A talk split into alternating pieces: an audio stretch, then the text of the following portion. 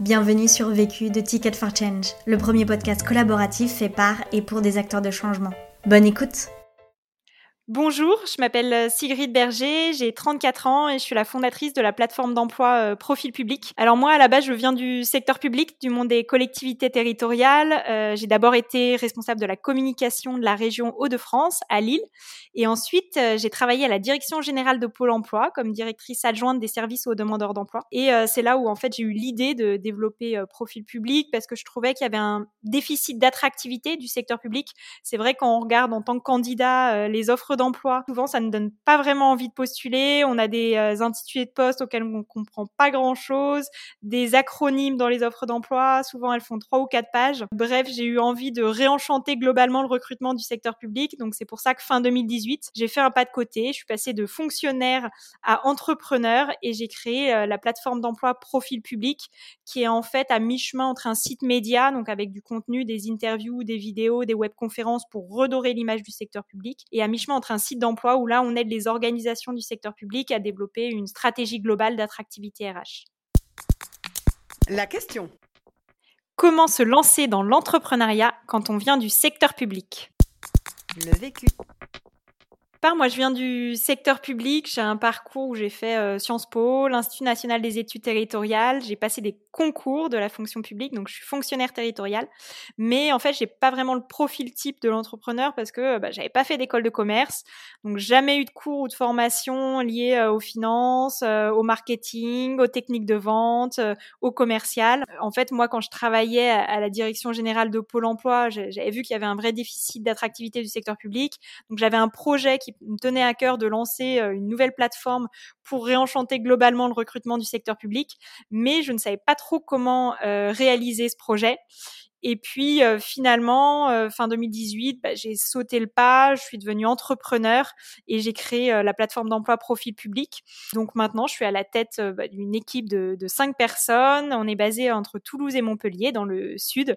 Et finalement, j'ai fait un pas de côté dans le secteur privé puisque j'ai créé mon entreprise, mais j'ai l'impression de contribuer autrement au secteur public et peut-être même davantage à la transformation du secteur public. Premier apprentissage trouver le bon levier pour lancer son projet. Alors au début, moi j'avais l'idée euh, du projet de porter euh, une nouvelle plateforme d'emploi euh, profil public, mais je savais pas trop comment me lancer et même j'avais même pas l'idée de créer en fait une entreprise et de faire de profil public une entreprise. Donc en fait au tout début, comme je venais du secteur public, moi j'ai tout de suite pensé à porter finalement mon projet au sein même de l'administration en intrapreneuriat, parce qu'en fait, il existe aussi des dispositifs d'intrapreneuriat au sein du secteur public.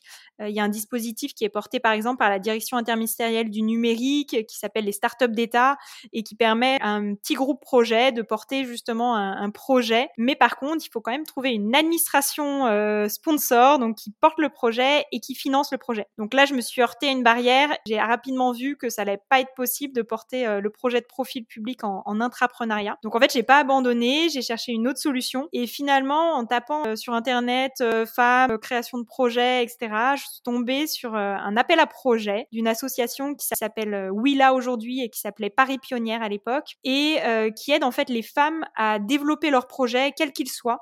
Alors pas forcément de la création d'entreprise et je pense que c'est ça qui a fait tilt chez moi, c'est qu'en fait bah, j'étais une femme, j'avais un projet que je souhaitais porter et qui me tenait à cœur et du coup en voyant l'appel à projet, en lisant ça, je me suis dit c'est fait pour moi. Si j'avais vu euh, peut-être création d'entreprise, j'y serais peut-être pas forcément allée parce que je me serais dit bah la marche est un peu trop haute. Mais là, ça me convenait tout à fait et en plus, c'était une association qui était soutenue par la mairie de Paris, donc je trouvais que ça avait vraiment sens avec mon projet. Donc j'ai postulé, euh, ils ont sélectionné mon projet et euh, j'ai été retenue pour entrer dans une petite promotion d'une dizaine de femmes pour développer le projet. Et j'ai testé l'idée et ensuite l'idée c'était de voir si on créait une entreprise ou pas. Et l'apprentissage, c'est vraiment pour moi bah, qu'il faut pas abandonner, faut euh, trouver finalement le bon levier qui nous convient pour lancer notre projet, que ce soit de l'intrapreneuriat, trouver le bon incubateur euh, ou porter un projet euh, de manière différente. Deuxième apprentissage. Se faire accompagner à toutes les étapes de développement de son projet. Alors, à mon sens, c'est pas parce qu'on a bénéficié d'un accompagnement ou qu'on a été incubé une fois qu'on en a plus besoin ensuite dans la création de son entreprise. Parce qu'en fait, à chaque étape de la création d'entreprise, ce qui est intéressant, c'est justement de s'appuyer sur les bonnes personnes, les bonnes structures et qui pourront apporter à la fois une expertise et une réelle plus-value au projet et euh, qui euh, ont une cohérence en termes de valeur. Par exemple, nous, bah, je sais que moi, je me suis vraiment euh, rapidement tournée vers des incubateurs qui portaient un petit peu les mêmes valeurs. Typiquement, on a été accompagné par l'incubateur du groupe La Poste qui faisait sens par rapport au, au projet de profil public puisqu'il cherchait des projets à la fois à impact ou en lien avec le secteur public. Et aujourd'hui, maintenant qu'on est entre Toulouse et Montpellier, on a rejoint aussi un incubateur qui est au sein d'une collectivité territoriale et qui est finalement euh, un des seuls incubateurs euh, publics de France. Donc c'est ça qui est, qui est intéressant. Et puis le fait de rejoindre aussi euh, un accompagnement ou un incubateur, ça permet aussi de rejoindre un écosystème qui est plus grand, avec d'autres entrepreneurs et d'autres entreprises, et finalement d'autres entrepreneurs qui ont souvent connu les mêmes difficultés et qui vont pouvoir euh, nous aider euh, à chaque moment du développement de l'entreprise. Et puis au début, on peut se faire accompagner finalement sur, j'allais dire, des étapes clés, le pitch, le produit, tester l'idée, et au fur et à mesure du développement, finalement, on va arriver sur de l'accompagnement qui va être beaucoup plus sur le développement commercial, la stratégie de développement, les partenariats financiers, etc. Donc l'apprentissage que je retiens, c'est finalement de continuer d'être en apprentissage continu et euh, dans chaque accompagnement ou conseil qu'on reçoit, c'est sûr il y a des choses à prendre et des choses à laisser, mais le fait de se faire accompagner à toutes les étapes euh, du développement de son projet, ça permet à chaque étape de se questionner et d'être euh, challengé et finalement d'être plus serein dans les différentes phases de développement de son projet. Troisième apprentissage sécuriser sa situation financière personnelle. Quand je me suis lancée dans le programme d'accompagnement porté par l'association euh, Willa, le programme finalement d'incubation, j'ai euh, un peu envoyé tout valser. Je me suis mise à ce qu'ils appellent en disponibilité de la fonction publique. C'est un peu comme un congé sabbatique. Mais le problème quand on est euh, dans la fonction publique, c'est qu'il n'y a pas forcément de rupture conventionnelle ou très peu. Et contrairement finalement à des salariés du secteur privé qui négocient une rupture conventionnelle avec des indemnités chômage, on n'a pas le droit à grand chose et pas trop d'indemnités chômage. Donc euh, la première année de création d'entreprise, qui est pas évident, c'est que on ne perçoit euh, clairement souvent aucun salaire. L'apprentissage que je retiens, c'est finalement de sécuriser sa situation financière personnelle avant de se lancer. En fait, il y a plusieurs solutions. Soit par exemple dans le secteur public, il existe euh, un mi-temps création d'entreprise, soit trouver des missions de conseil en freelance ou en auto-entrepreneur sur son domaine d'expertise. Et c'est la solution que j'ai faite finalement, mais après coup. Et s'il n'est vraiment pas possible d'avoir des revenus à côté, je conseillerais d'attendre au moins d'avoir testé son idée et d'avoir un peu de chiffre d'affaires pour euh, tout envoyer falser d'un coup. Quatrième apprentissage. Se créer une communauté. À mon sens, la création d'une communauté, ça doit vraiment être l'un des premiers réflexes à avoir lors de la création bah, d'un projet ou d'une entreprise. Euh, c'est euh, créer une communauté, c'est partager du contenu, des bons plans, des services qu'on peut proposer. C'est aussi euh, partager ses valeurs parce qu'en fait, ça va bien au-delà de vendre uniquement euh, produits.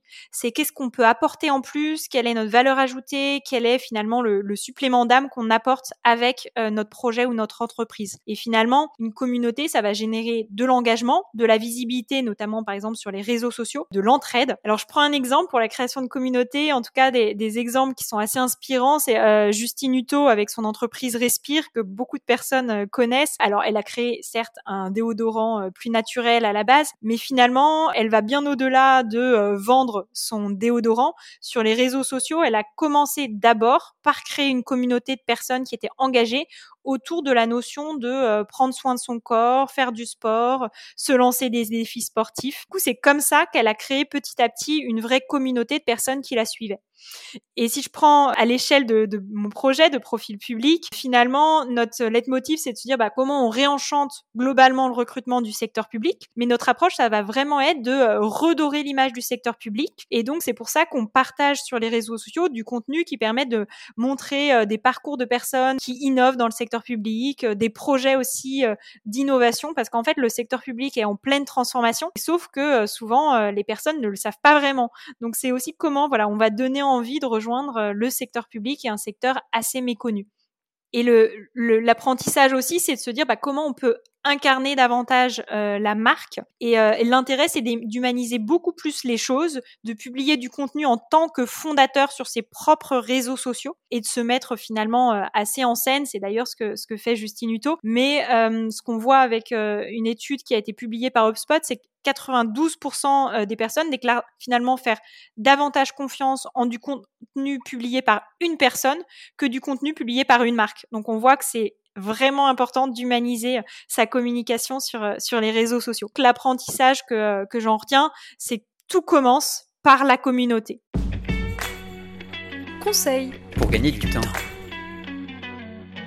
Ce qui me fait gagner du temps, c'est euh, éliminer finalement toutes les choses qui m'en font perdre. Essayer de pas trop traîner sur les réseaux sociaux, de ne pas trop regarder tout le temps mes mails et de planifier finalement chaque semaine quatre ou cinq grandes tâches prioritaires et me concentrer dessus.